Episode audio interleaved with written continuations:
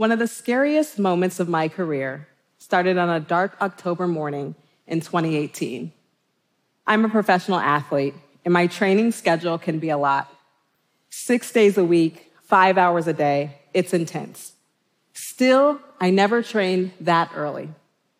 But on this day, a special type of fear brought me out at 4 a.m. before the sun. A fear that someone might discover a secret I'd been keeping. I was six months pregnant. I was pregnant and I was scared enough to train in the dark so that no one would see the life that was growing inside of me.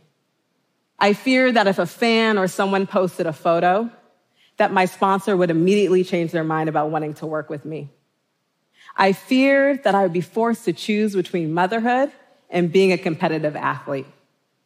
I feared that the career I worked so hard to build would disappear just like that.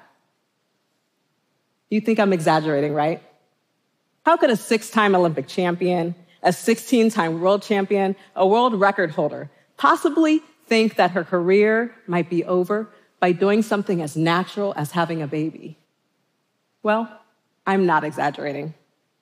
Getting pregnant in track and field has been called the kiss of death, and it comes with a lot of fear, just like for women in many professions.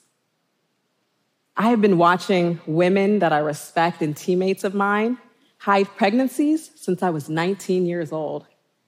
I've seen women have to make gut wrenching decisions, like deciding whether to recover their health or return to the sport deciding whether to stay in the hospital with a sick child or go to a race so that they don't receive a further pay reduction.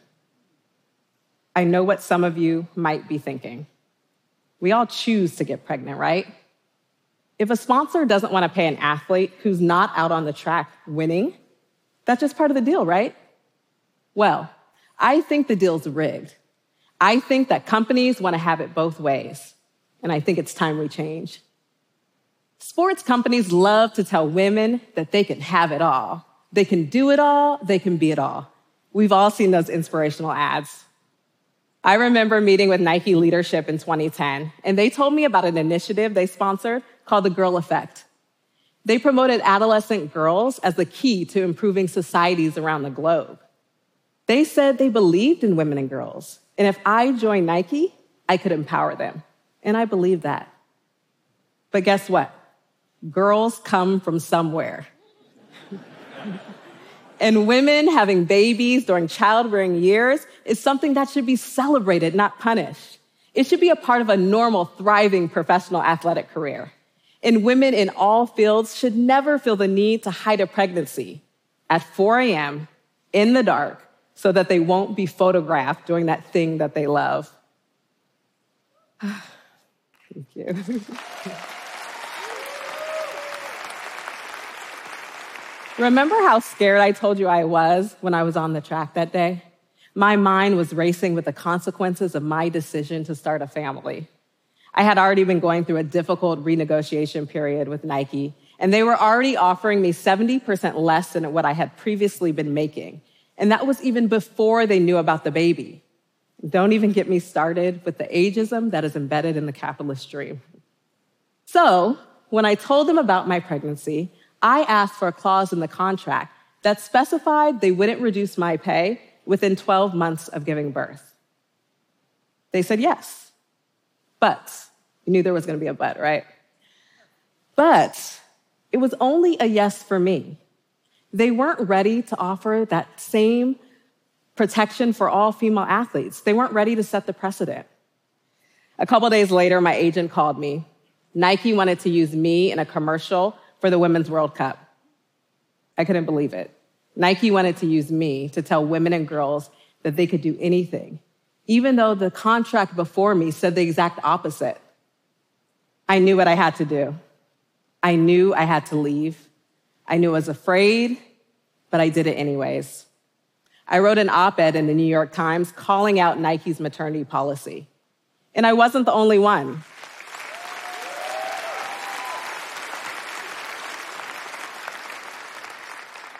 My teammates and I, we helped turn the tide.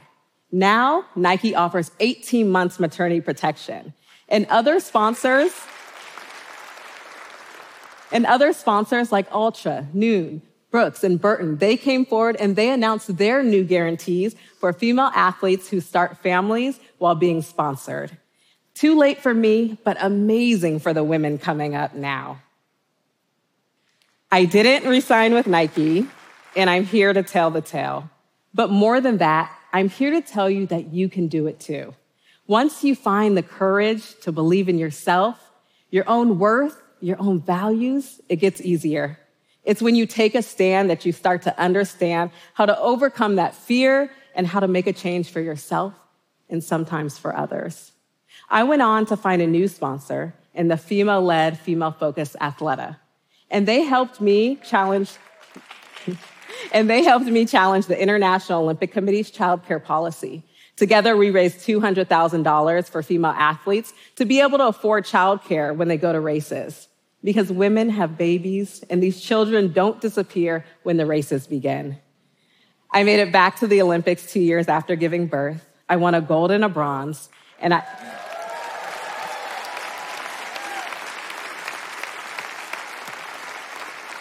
and I became the most decorated American track and field athlete of all time. All, all while my daughter was watching. I was running for so much more than for medals or for a time on the track. I was running as a representation for women and for mothers and for anybody who had been told that their story was over. I remember crossing that line in Tokyo and having such a sense of fulfillment. I looked down at my feet, and for the first time in my entire career, I wasn't wearing Adidas.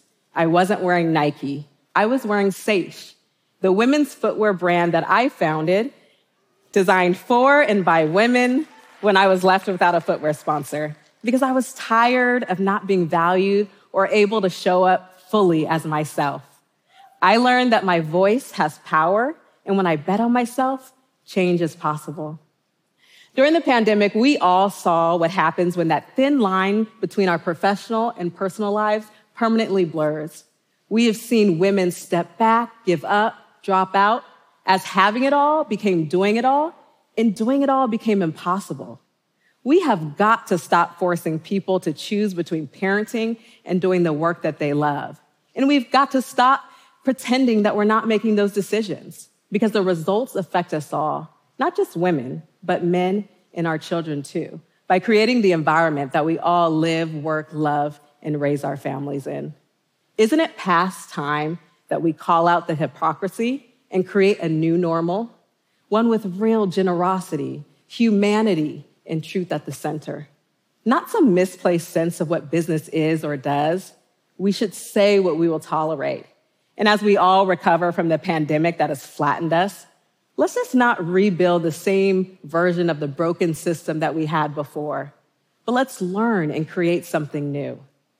Each one of us has a role to play, and you don't have to be an Olympian to create change for yourself or for others. Everyone in this room can bet on themselves. It will typically happen in moments of fear when you don't see the path forward.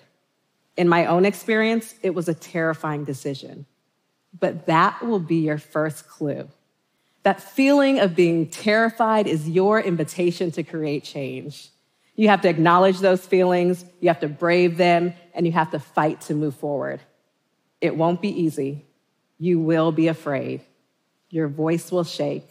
But what I can absolutely promise you is that it will be worth it. Thank you.